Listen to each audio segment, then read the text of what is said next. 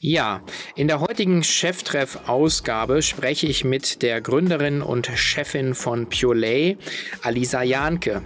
Und Purelay, das ist zusammengefasst die Idee eines Schmuckladens auf Hawaii, der über die letzten Jahre zu einer zweistelligen Millionen Umsatz Love Brand geworden ist und äh, mit Sitz in Mannheim gerade dazu ansetzt, hier einen internationalen Rollout zu machen. Das Spannende an dem Konzept ist, dass Alisa und ihr Team schon früh auf Influencer und Kooperationen gesetzt haben und die ganze Firma in ihren Schmuck ähm, ja, Kollektionen in wöchentlichen Releases oder eben auch, wie man es Sneaker-Bereich sagt, Drops denkt.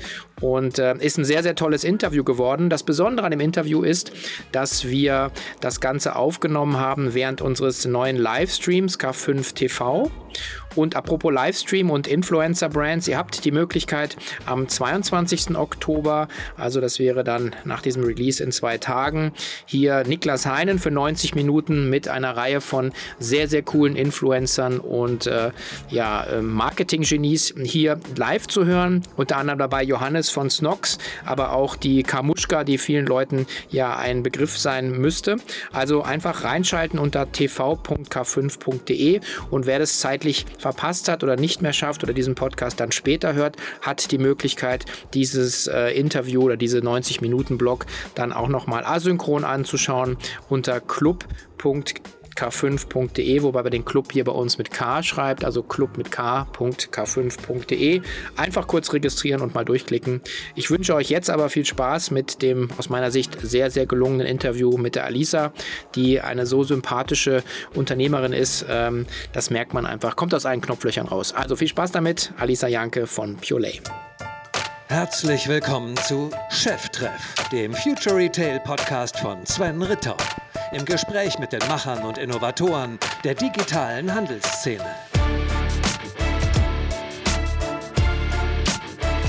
Hallo, Alisa. Grüß dich. Hi Sven, hallo. Bist du im Homeoffice? Yes, bin im Homeoffice, richtig. Okay, ähm, ja, ich freue mich sehr, dass das klappt. Ähm, vielen Dank für deine Zeit. Äh, da kommen wir sicherlich auch heute noch drauf. Du bist ja jetzt nicht nur Gründerin und Chefin von einem sehr, sehr schnell wachsenden Unternehmen, sondern du bist ja auch noch äh, junge Mutter. Ähm, insofern äh, habe ich doppelten und dreifachen Respekt äh, vor deiner Zeit. Ähm, ich freue mich sehr, dass wir die Gelegenheit haben, auch dich einfach mal zu porträtieren und, und Purelay. Und ähm, das war auch so ein bisschen die Idee, den, den Einspieler äh, zu bringen, um, um diese Stimmung einzufangen angefangen. Ähm, ja, was macht ihr eigentlich? Wo habt ihr gestartet und wofür stehst du? Vielleicht stellst du dich noch einmal ganz kurz vor. Ja, genau. Jetzt bin ich eh wieder total im Hawaii-Modus, nachdem ich das Video gesehen habe. ähm, ja, ich bin die Alisa, ich bin 28 Jahre alt, ich bin eine der Gründer von Purelay. Und wir haben zu dritt Purelay 2016 gegründet. Ich habe noch zwei Co-Founder, den Freddy und den Etienne. Und ja, die ganze Reise mit Pillay hat eigentlich schon 2012 erste Wurzeln geschlagen. Da war ich das erste Mal nach meinem Abi damals auf Hawaii gewesen und habe mich in die Schönheit der Inseln verliebt und habe gesagt, hey, 2013 möchte ich da auf jeden Fall wieder hin. Konnte das dann zum Glück mit einem Auslandssemester dort verbinden. War dann ein halbes Jahr dort gewesen, habe viele Freunde kennengelernt und bin dann jede Semesterferien während meines äh, BWL-Studiums immer wieder hingereist und ja, habe da wirklich super, super viel Zeit verbracht und natürlich auch ganz viele Inspirationen mitgenommen. Und 2016 habe ich dann die zwei Jungs kennengelernt. Die waren auch schon im E-Commerce-Bereich tätig. Die haben damals Handy-Accessoires verkauft. Und gemeinsam kamen wir dann auf die Idee, hey, es wäre doch cool, noch eine zweite Brand aufzubauen mit dem Hawaii-Background. Und ja, irgendwie war Schmuck da auch äh, total nah, weil ich war schon immer super behangen mit Schmuck ich hatte ganz viele Mitbringsel aus Hawaii, Muscheln, Hawaii-Zähne, alles Mögliche getragen. Und wir haben es dann ganz lean gestartet am Anfang, also mit 500 Euro Startkapital haben wir die ganze Sache angegangen und sind dann wirklich aus einem Cashflow recht schnell gewachsen. Und ja, haben Purelay mit der Story Hawaii super emotional aufgeladen. Jetzt äh, hatten wir gestern den, den Frederik Harcourt, der ja so einen so Vlog hat, äh, auch rund um das Thema Unternehmertum und der so ja auch zugegeben hatte, er sagt, als er die Firma vor zwei Jahren zurückgekauft hat, hat er so ganz andere Ideen gehabt, ähm, wo er mit der, mit der Firma hin will und trotzdem äh, hat er den Schritt nicht bereut. Und ähm, ich habe eben gelesen, wir hatten ja auch im Vorgespräch schon darüber gesprochen, dass du, ähm, du, du wolltest eigentlich mit Pure so, so eine Art, dein, dein Laden, dein Geschäft auf Hawaii abbilden. Ganz offene Frage, ist das gelungen und wenn ja, wie? Ja, auf jeden Fall. Also Klar, wir sind aktuell ähm, sehr äh, mit Schmuck ausgelastet. Also wir bieten gerade sehr, sehr wenig andere Accessoires an, weil wir einfach gesagt haben, das ist unser Kerngeschäft, das ist unser Hauptmarkt, darauf wollen wir uns fokussieren. Und die letzten Jahre haben wir da noch ein bisschen mehr rumexperimentiert, was da noch passen könnte ins Sortiment. Sprich, alles, was eben in so einem Hawaii-Store hängt, Bikinis, Handtücher, Sonnenbrillen. Aber aktuell für dieses und auch nächstes Jahr haben wir erstmal gesagt, Schmuck, das ist unser Ding, das können wir und darauf haben wir uns ein bisschen fokussiert. Deshalb sind die anderen Sachen, äh, stehen da gerade mal ein bisschen hinten an. Deswegen würde ich jetzt langsam behaupten, es ist ein hawaiianischer Schmuckladen und nicht äh, alle anderen Accessoires, die man auch noch gerne hätte der hawaiianische Schmuckladen ist ja jetzt auch gar nicht so klein. Also magst du mal ein paar Zahlen nennen? Also Mitarbeiter, Wachstum, welche Größenordnung, umsatzseitig so grob? Genau. Also aktuell haben wir 130 Mitarbeiter. Es, wir stellen auch aktuell noch super, super viele ein. Also beispielsweise Anfang des Monats haben wieder über zehn Leute gestartet. Klar, jetzt vor Q4 müssen wir auch noch an Manpower aufstocken. Das heißt, gerade was das Thema Logistik angeht, kommen nochmal 40, 50 Kräfte dazu. Das heißt, zu den Stoßzeiten werden wahrscheinlich jetzt um die 180 Personen sein. Oh. Und ja, da gibt es einiges zu tun umsatzmäßig sind wir so im mittleren zweistelligen äh, Bereich, zweistelligen Millionen. Ich sage also das immer falsch. Zwischen 10 und 99 Millionen ist das alles. Jetzt ja. Sven Schmidt würde jetzt sagen, 50 Millionen mit Schmuck, nicht schlecht, Chapeau. Ähm, aber egal, wo die Zahl ist, ähm, also mit, mit knapp vier Jahren am Markt, das ist schon, äh, ist schon, ist schon ordentlich. Also Glückwunsch. Danke. Die Frage, die sich ja natürlich anschließt, ist zu sagen, wie, wie schafft man so einen Erfolg und wie baut man so einen Erfolg auf? Jetzt hat man gerade, äh, vielleicht wenn man dich jetzt hier sieht, ähm, mit Rolli ähm, gerade gesehen, eher etwas äh, mit Bikini bekleidet. Äh, du bist sozusagen auch gleich reingestiegen und warst die, auch das Gesicht der Marke. Also das ist ja auch so ein, so ein, was man natürlich jetzt überall sieht, aber ihr habt sehr früh damit angefangen, so ein, auch ein Personal Branding um dich herum aufzubauen. Ja, auf jeden Fall. Also gerade zu Beginn war mir das persönlich auch sehr wichtig, um Vertrauen bei den Kunden aufzubauen. Und das haben wir ganz stark durch uns Gründer auch am Anfang gemacht. Also wir haben uns schon immer recht viel auf Social Media gezeigt, dass eben die Partner auch, mit denen wir zusammenarbeiten, ein Gesicht hinter der Marke haben, aber ganz klar auch unsere Kunden, dass unsere Kunden mit uns engagieren und wissen, wer hinter der Marke steht. Weil meine Devise ist wirklich Menschen kaufen von Menschen und nicht andersrum. Mir ist, liegt super viel daran, äh, das Ganze so authentisch und emotional auch wie möglich zu machen. Und ja, da geben wir wirklich von Anfang an Vollgas, dass wir uns da so gut und authentisch wie möglich auf allen Channels, die wir haben, zeigen können. Ihr, ihr, kombiniert das dann aber auch viel mit, mit sehr viel wöchentlichen Storybuilding und Storytelling. Also ich glaube auch, dass eure, eure Kollektionen auch äh, einem wöchentlichen Rhythmus fast sogar unterliegen. Das heißt, ihr, ihr bespielt dieses äh, Medium, äh, sagen Social Media, sagen immer die Altherrensicht, ja. Also das, was sozusagen jeder auf dem Handy hat, aber eben ihr nutzt es ja sozusagen wirklich ja fast schon wie, wie so eine Art äh, äh Blaupause, würde ich fast sagen, die letzten Jahre, oder? Also man kann es auch so ein bisschen wie mit einem Tagebuch vielleicht vergleichen. Also da sind, werden sehr emotionale Geschichten erzählt. Beispielsweise jetzt am Sonntag ähm, launchen wir auch eine Kollektion mit ähm, der Marina Hörmannseder. Das ist eine der bekanntesten Designerinnen hier in Deutschland auf jeden Fall. Und ich persönlich habe auch eine super enge Bindung zu ihr und wir kreieren Videos, wie wir darüber erzählen, wie wir uns kennengelernt haben, ähm, was unsere ersten Design-Inspos waren. Das heißt, wir nehmen auch die Leute mit, ähm, hinter die Kulissen zu schauen, zu schauen, wie so eine Kollektion von uns entsteht und probieren wirklich jede, jeder Kollektion, die wir launchen, eine Story zu geben, einfach einen emotionalen Touch. Also mir fällt es super schwer, Produkte einfach online zu stellen und zu schauen, was passiert. Ich, ich habe den Anspruch, dass wir Geschichten erzählen und die Leute mit auf eine Reise nehmen und darüber einfach auch über die Social Channels super viel Engagement sammeln können, weil wir die Leute an was teilhaben lassen. Und äh, sagen, ihr inszeniert es dann auch, dass im Vorfeld ja schon auch darüber berichtet wird, dass Spannung aufgebaut wird und dann gibt es ja sowas wie sagen, im, im, äh, im Sneaker-Business dann sowas wie so, so, eine Art Drop, äh, wo dann ähm, auch das Ganze bestellbar wird. Äh, was passiert dann mit den Bestellzahlen in so einem Moment? Ja, also bei uns ist das alles super auf den Launch-Tag festgelegt, auf den Drop-Tag, wie du gesagt hast. Das heißt, wir sind super stark in der Teaser-Phase. Ähm, wir leiten das Ganze erstmal ganz easy ein. Wir sagen, hey, da kommt was Neues, schaut mal hinter die Kulissen, wie das entstanden ist. Äh, holt euch da mal erste Informationen, wenn ihr möchtet und fangt das sehr soft an. Und ähm, es gibt auch Kollektionen, da, äh, da zeigen wir wirklich Step by Step jeden Tag ein neues Produkt, was dann am Ende einen großen Knall gibt und die große Kollektion wird komplett gezeigt.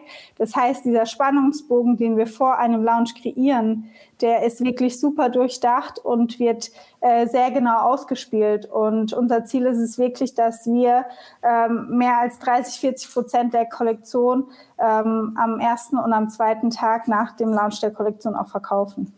Mhm. Wie, wie viele Kunden äh, habt ihr dann jetzt bei euch jetzt so aktiv? Das sind mehrere hunderttausend, die okay, wir aktiv wow. haben. ja. ja. ja das, wenn man sich das jetzt so vorstellt, also meine, viele Unternehmen, die jetzt schon lange, lange am Markt sind, äh, haben natürlich dann auch irgendwann mal mit Social Media angefangen oder nehmen sich eine Agentur und haben dann meistens so einen Social Media Manager.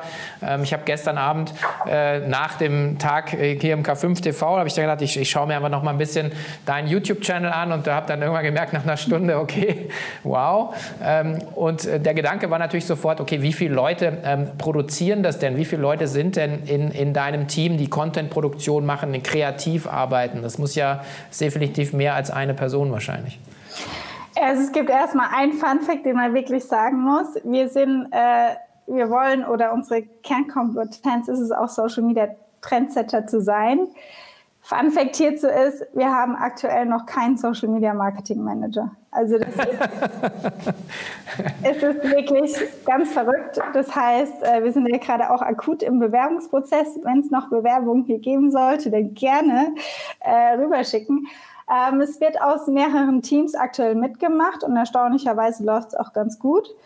Ähm, zu deiner Frage zurück, was jetzt so die Content Production angeht. Im Content-Team sind wir aktuell so um die zehn Leute. Manchmal müssen wir auch Content mit Freelancern machen, weil wir viel auch Content auf Hawaii direkt shooten oder an anderen Stränden. Und das ist hier in Mannheim jetzt aktuell nicht ganz so gut gegeben.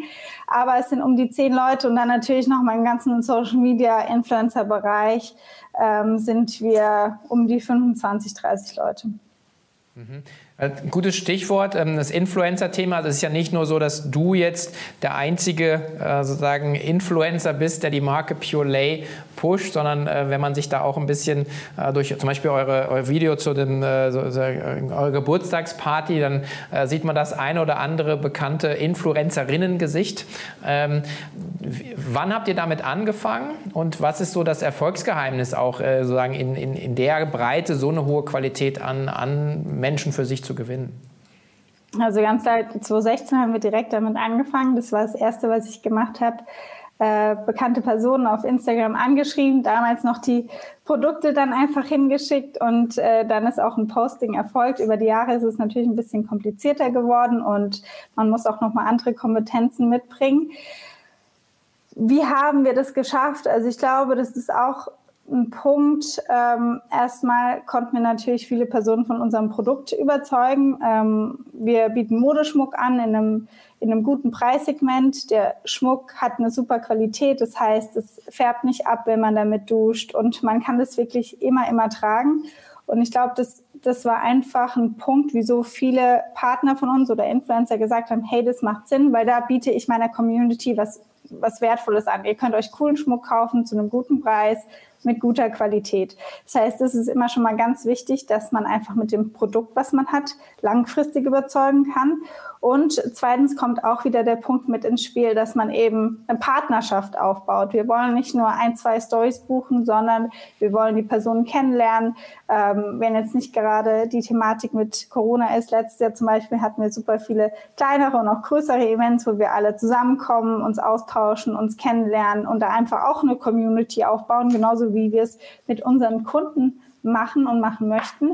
Und das ist, glaube ich, ein sehr, sehr wichtiger Punkt, dass man wirklich ähm, auch Interesse an den Personen zeigt und da was gemeinsam aufbauen will und nicht nur wahllos irgendwelche Stories und Postings buchen möchte, sondern eine langfristige Partnerschaft aufbauen möchte. Das hatte auch ähm, hier die ähm, Monique Höll von Hello Body auch äh, zum Besten gegeben, die gesagt, genau so haben sie im Prinzip die, äh, die, die Marke und die Produkte platziert. Jetzt hat sich das äh, ganze Segment natürlich extrem professionalisiert über die letzten viereinhalb, fünf Jahre. Ähm, was macht das letzten Endes mit den, mit den Partnerschaften? Also wird das mal per se äh, teurer ähm, oder muss man sich nochmal neue Dinge ausdenken, weil natürlich die, die Konkurrenz schläft ja nicht oder man versucht wahrscheinlich auch sich ein bisschen gegenseitig das Wasser abzugraben. Was, was, wie hast du den Markt, die Entwicklung da, da wahrgenommen? Also aktuell ist da auf jeden Fall ein recht großer Wandel da in dem Markt. Ähm, noch vor einem Jahr war alles teilweise bei, bei uns auch sehr, sehr, sehr performance getrieben. Das heißt, wir haben mit Rabattcodes gearbeitet, wir konnten Kooperationen auch recht genau tracken. Ähm, wir haben gemerkt, oder ich habe für mich auch gemerkt, mich stresst es, wenn ich selbst Insta-Story schaue und ich kriege die ganze Zeit nur Rabattcodes vorgehalten. Und ähm, Anfang des Jahres haben wir bei Purelay auch gesagt, wir wollen die Strategie komplett ändern. Am Anfang wäre das noch nicht möglich gewesen, weil wir aus dem Cashflow gewachsen sind. Das heißt, wenn wir ähm, gewisses Geld reingesteckt haben, musste auch Umsatz X rauskommen. Jetzt sind wir an einem Punkt, wo einfach das Branding, der Markenwert aufzubauen, eine viel größere Rolle für uns spielt, dass wir langfristig denken. Und deshalb sind wir da aktuell in einer ziemlich großen Herausforderung, eine gute Mischung aus Branding-Kampagnen und Performance-Kampagnen zu machen. Und da sehe ich auch, dass sich der Markt dahin entwickelt, dass Influencer auch keine Lust haben, ständig irgendwelche Performance-Kampagnen, sprich, ich zeige hier einen Rabattcode und nerve meine Follower langsam damit, ähm, dass das langsam oder sicher ja, ein bisschen, das wird dieses Jahr noch gut laufen, aber ich glaube, nächstes Jahr wird sich das deutlich ändern, dass man da kreativere Kampagnen umsetzen muss und auch sollte als Brand. Also es steht bei uns wirklich an erster Stelle, dass wir wirklich Personen auch haben, die die Purelay Brand Ambassador sind und die nicht nur Rabattcodes zeigen, sondern die Shootings mit uns machen, die andere kreative Kampagnen mit uns umsetzen. Das ist gerade eine ziemlich große Priorität von uns. Vielleicht noch eine Frage noch äh, zum Abschluss zu dem Influencer-Thema. Du hast selber auch gesagt, dass, dass du ähm, äh, auch, also ihr habt ja Core Values für das Unternehmen definiert. Also was sind die Kernwerte, wonach ihr äh, zusammenarbeiten wollt, was ihr nach außen transportieren wollt, was sich in euren Produkten widerspiegelt. Diese Core Values müssen sich dann natürlich auch bei den Influencern ja wiederfinden. Auf jeden Fall. Also das ist uns sehr, sehr wichtig, dass es muss einfach passen und nicht jeder Partner oder nicht jeder Influencer passt zu jeder Brand. Und das ist uns bei der Auswahl auch sehr, sehr wichtig. Gerade dieses Wir leben Aloha. Wir respektieren uns, wir gehen respektvoll miteinander um, mhm. wir sind freundlich zueinander und äh, wir wollen Leute, die andere Personen inspirieren. Und das ist uns bei der Auswahl sehr, sehr wichtig. Mhm.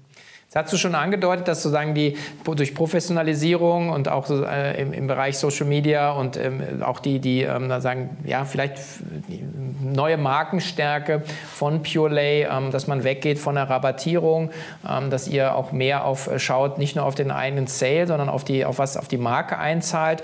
Ähm, wie verändert sich dann damit euer äh, Marketing und, und Sales-Mix? Kannst du da schon was zu sagen? Also wir sind da wirklich aktuell in einem Prozess, weil es natürlich für uns auch eine Herausforderung ist. Wir haben das dreieinhalb Jahre ähm, komplett anders gemacht. Und aktuell kann ich nur sagen, dass unsere Umsätze nicht darunter leiden und dass, dass wir eher merken, dass natürlich mehr Personen ähm, kaufen, wenn es keinen Discount-Code gibt. Und ähm, das war für uns eine wichtige, eine wichtige Erkenntnis, weil natürlich war da am Anfang auch Respekt vor der Umstellung. Hey, was passiert, wenn äh, gerade Influencer keine Rabattcodes mehr zeigen? Gibt es da Umsatzeinbrüche oder nicht? Aktuell ist es bei uns nicht der Fall. Und langfristig glaube ich auch stark daran, dass dann einfach die Kampagnen, die man dann mit einem Discount-Code mal macht, sprich jetzt, wenn es an Q4 rangeht und man spezielle Deals angeht, dass es sich darauf ähm, ja, umsetzt. Also dass diese, dass man noch stärkere Peaks haben wird durch diese äh, Veränderung. Okay. Jetzt, jetzt habt ihr auch sehr, sehr stark so ein eventgetriebenes Geschäft ja gemacht. Also einmal virtuell, aber ihr habt ja auch viel physische Events gemacht. Ähm, wie, wie, stark hat sich da jetzt natürlich das jetzt durch Corona verändert? Also ähm, wir, wir, machen ja auch äh, K5 TV mhm. und äh, leider dieses Jahr keine K5 äh, mit, mit 4000 Leuten. Ähm, was hat das für euch bedeutet? Ja, am Anfang des Jahres, als das ganze Thema aufkam, wir hatten natürlich auch super viele Events schon geplant, die wir dann auch wieder absagen mussten. Und wir haben uns sehr viel Sorge darum gemacht, ob das irgendwie unseren Markenwert beeinflusst, weil das war was, was einfach die letzten zwei Jahre uns einen super, super Push gegeben hat und einfach auch die Bindung zu den Partnern aufzubauen. Für den Austausch war es super wichtig. Der fehlt uns aktuell auch. Also wir waren wirklich daran gewöhnt, dass wir alle zwei, drei Wochen ein kleines oder ein großes Event hatten, ein Kundenevent, Meet and Greets, also es war immer was los. Und aktuell, also mir persönlich fehlt es, weil ich einfach auch diesen Austausch super genossen habe, sprich mit Kunden oder mit Influencern. Ähm, wie es dem Ma der Marke gerade schaden sollte, können wir noch nicht äh, abmessen. Aber ich glaube, dadurch, dass einfach niemand anderes auch Events machen kann oder irgendwas, was out of the box ist gerade, ähm, gehe ich davon aus, dass es uns aktuell nicht groß schadet. Ja, ich glaube, also jeder muss sich so ein bisschen äh, so mhm. neu erfinden. Ähm, ich, ich bin auch der Meinung, äh, wir hatten die Diskussion auch gerade, äh, dass man sagt, naja, jetzt freuen sich alle, es gibt ganz viele digitale äh, Formate, aber ich glaube, der, der Mensch ist ein soziales Wesen und der Mensch mag sich treffen, der mag, mag persönlich von Angesicht zu Angesicht sich Geschichten erzählen. Mhm. Äh, und ich glaube, es ist auch eine andere Form, wie man äh, Vertrauen zueinander aufbaut. Insofern, glaube ich, äh, zünde ich jeden Tag ganz viele Kerzen an, dass wir das auch bald wieder alle machen können. Ich glaube, ein, ein dritter großer Hebel, den ich bei euch gesehen habe, sind ähm, auch Kooperationen mit großen Brands. Die sind wahrscheinlich aber auch erst später entstanden, nachdem ihr schon eine Marke etabliert hattet, oder? Oder konntet ihr gleich sowas starten mit Glossybox und Co.? Es ging eigentlich recht zügig, ähm, weil wir haben damals mit einem super easy Produkt angefangen. Wir haben ähm, Haarbändchen als Armbändchen umfunktioniert und die waren im VK für 11,90 Euro erhältlich und es war auch ein super Produkt, um beispielsweise in die Glossy Box zu geben, weil wir da geringe Einkaufskosten hatten und das muss ich wirklich sagen, die Kooperationen mit den Partnern sind recht schnell entstanden. Also auch was das Ganze mit Westwing zum Beispiel angeht, wo wir auch nochmal Markenbekanntheit gerade für den deutschen Markt sammeln konnten. Natürlich war das auch mit einer harten Akquise, äh, hat es zusammengehangen. Also ich war da am Anfang super viel am Telefon, E-Mails, alles probiert, um an die richtigen Personen ranzukommen und hat aber recht zügig auch geklappt, weil wir einfach ein super Produkt hatten ähm, für einen günstigen ähm, Einkaufs- und Verkaufspreis, was einfach auch Partner super gerne testen wollten. Mhm, okay. Ähm, ja, es ist spannend, weil ich meine, das ist ja so ein bisschen was, was man so in der, in der klassischen äh, BWL, da sagt, ja, du musst mhm. erstmal jahrelang eine Marke aufbauen, eine Strahlkraft, dass jemand auf dich zukommt und dann, und das ist ja das, was auch sich ein bisschen durch die Woche jetzt ziehen wird. Wir haben ja äh, Niklas Heinen äh, auch morgen und nächste Woche nochmal da. Ich glaube, du bist dann auch da mit in dem Panel, wo wir genau das sagen, wie sieht eigentlich der neue, der, den, die neue Art, Geschäfte aufzubauen, die neue Art von, von Marken aufzubauen. Und ähm, da würde ich jetzt gerne nochmal mit dir ähm, auch nochmal einen Blick zurückwerfen. Vielleicht können wir das mhm. erste, erste Foto Foto von oder erstes Slide von dir doch mal einblenden. Ähm, das geht nämlich zurück zur, zur Gründung. Ihr seid ja äh, drei äh, Gründer. Davon ist, glaube ich, jetzt einer der Vater deines Sohnes. Ja. ähm, und ähm, ich habe dann natürlich auch recherchiert und äh, habe zu deinem CV nicht wirklich viel gefunden. Das heißt, du hast direkt aus dem Studium äh, das Ganze ja gegründet. Und das ist auch immer wieder eine schöne äh, ermutigende Story, auch für viele da draußen, die äh, äh, auch vielleicht was vorhaben. Ähm, wie war das für dich ähm, beim, ja, beim Start? Also, ich meine, du bist jetzt äh, fast fünf Jahre äh, Unternehmerin, äh, ohne Erfahrung vorher. Ja, und ähm, also, wie machst du das? Wie, ist das? Wie, wie, wie war die Wiederreise für dich? Also die Reise war enorm und auch tough. Ähm, keine Frage, aber einfach nur richtig geil. Also wie du gesagt hast, ich habe noch mal einen Master angefangen nach meinem Bachelor und wollte da eigentlich nur nach Australien ins Auslandssemester. Ähm, das hat dann nicht geklappt, weil dann Poulet recht schnell durch die Decke gegangen ist. Ähm, ja, ich hatte einfach während meinem Master, ich hatte nichts zu verlieren. Ich hatte immer, ich hab, war Tennistrainerin gewesen früher zum Beispiel. Ich hatte immer ganz gut verdient. Das heißt, ich hatte eine gute Basis. Äh, ich habe in einer Studentenbude gewohnt. Das heißt, ich hatte einfach auch noch nichts zu verlieren. Ich hatte keinen Job, den ich aufgeben musste und ich habe noch kein Einkommen gehabt. Also außer um meine Kosten so zu decken. Das heißt, es war für mich ein super guter Zeitpunkt, um was zu wagen, um was auszuprobieren, um mich auszutesten. Und natürlich ich habe mich auch schon mit vielen Gründern darüber unterhalten. Es ist nicht immer so, dass gleich die erste Sache äh, gut performt und klappt. Man muss öf öftermals viele Dinge probieren, bis was dabei ist, was wirklich Hand und Fuß hat. Bei mir äh, war es wirklich mit Purelay die erste Sache. Und ja, wie war das zu Beginn? Man hat einfach probiert, getestet und gemacht. Und ich war noch nie ein Mensch oder bin es auch heutzutage noch nicht, der Pläne schmiedet bis ins kleinste Detail. Wir drei Gründer, wir haben alle so die, die Machen-Einstellung und probieren und testen. Und manchmal fliegen wir vielleicht auch mal auf die Schnauze. Das gehört dazu. Aber im Großen und Ganzen haben wir wirklich die richtigen Entscheidungen getroffen und hatten keinen Businessplan am Anfang. Also das hatten wir nicht, sondern wir haben es wirklich einfach gemacht und ich habe alles probiert, alles gemacht am Anfang, dass da Cash reinkommt, was wir dann wieder in Werbung stecken können. Und das war für uns, für Pulay, absolut der richtige Weg. Und die Jungs haben, glaube ich, vorher irgendwas mit, mit Elektronik gemacht ne, und haben dann gesagt, okay, verdammte Axt, äh, auf, auf, der, auf der Schmuckseite, ja. da tanzt die Party und äh, sind dann äh, relativ schnell, glaube ich, äh, sagen, komplett rübergegangen. Ne? Also Genau, also das erste Jahr 2017 war dann unser erstes Geschäftsjahr. Da habe ich äh, das mit Pelé eigentlich mehr oder weniger alles alleine äh, vorangetrieben und ähm, Etienne hatte Facebook-Ads geschalten und sich um die Logistik mehr gekümmert und Freddy war auch im, im, Marketing unterwegs, aber sie hatten eben beide noch den anderen Store. Und ja, Ende 2017 war es dann auf einmal so, dass Pelé fast schon die Umsätze von ähm, dem anderen Shop eingeholt hatte und dann haben die Jungs gesagt, hey, wir müssen eine Entscheidung treffen. Fokus ist alles, sich auf eine Sache zu fokussieren. Wir wollen nicht zwei Sachen auf einmal machen. Und dann 2018 waren wir dann zu dritt bei Pillay komplett Vollzeit an Bord und da gab es dann auch nochmal einen Riesenschub. Mhm.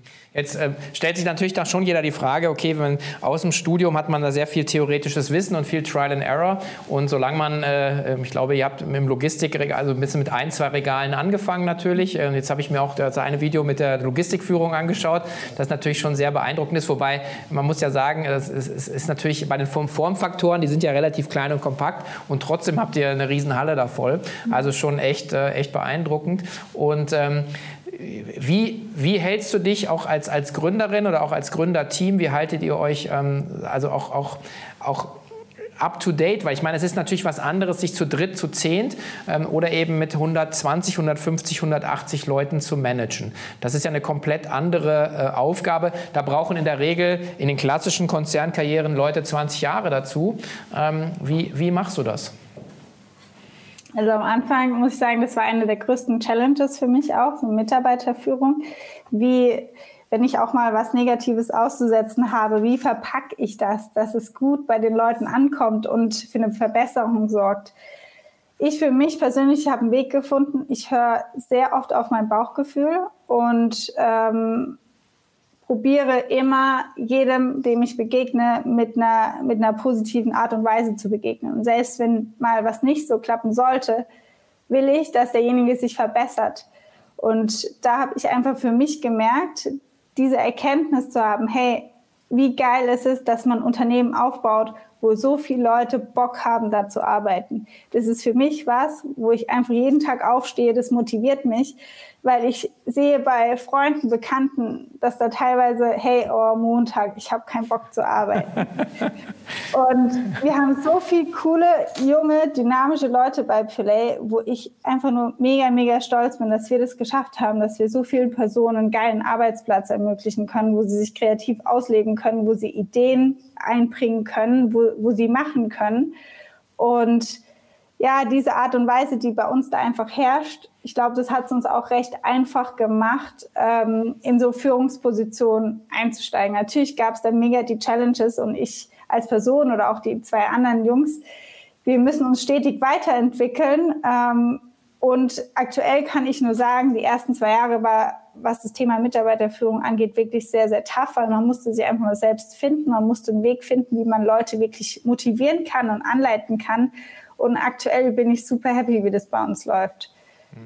Wie macht man das? Also konkret, wie, wie mhm. hältst du dich? Ähm, also es ist ja nicht so, okay, man, man, man, ja, ich bin jetzt, ich bin jetzt eine nette Chefin und ich bin gut drauf. Also, da gibt es ja auch Tools oder ähm, ich, äh, gehst du auch in ein Coaching rein? Ähm, also macht ihr auch Teamcoaching? Also wie, wie, wie kann man das strukturierter machen?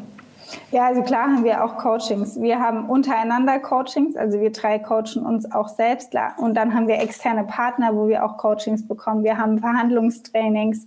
Also wir legen schon recht viel Wert darauf, dass wir uns auch extern gut verknüpfen mit anderen Firmen, die uns auch coachen, die uns äh, Trainings geben, wo wir uns einfach auch verbessern können, dass wir auch gut, ein gutes Vorbild für unsere Mitarbeiter sein können. Mhm, okay.